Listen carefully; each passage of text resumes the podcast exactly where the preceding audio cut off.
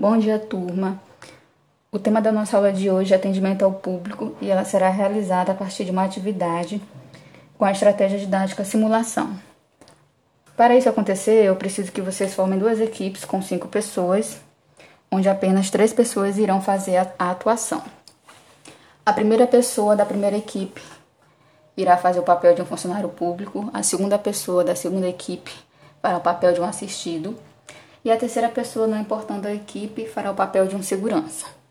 O assistido ele vai obter informações acerca de um processo né, de saúde que diz respeito ao seu filho, só que esse processo está parado, ele acaba se estressando e vai desferir palavrões para o funcionário público, tentando inclusive uma agressão física.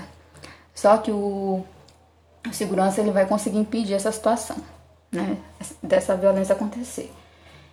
E aí eu quero que vocês pensem nas, nas possíveis possibilidades, né?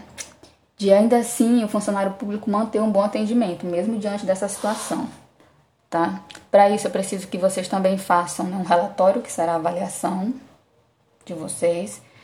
Esse relatório, né?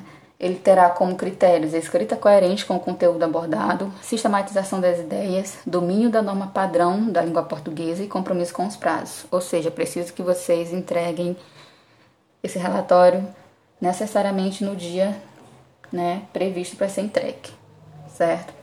Por, por hoje, desculpa, por hoje é só isso. Muito obrigada.